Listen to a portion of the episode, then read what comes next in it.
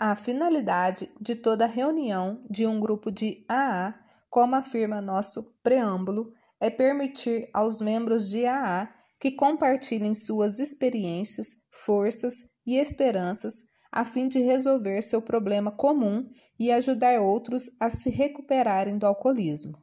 Nossas tradições de anonimato dizem o seguinte: décima primeira, nossas relações com o público baseiam-se na atração em vez da promoção. Cabe-nos sempre preservar o anonimato pessoal na imprensa, no rádio e em filmes. Décima segunda, o anonimato é o alicerce espiritual de nossas tradições, lembrando-nos sempre da necessidade de colocar os princípios acima das personalidades. Então, pedimos que quem você viu aqui, o que você ouvir aqui, quando você sair daqui, deixe que fique aqui.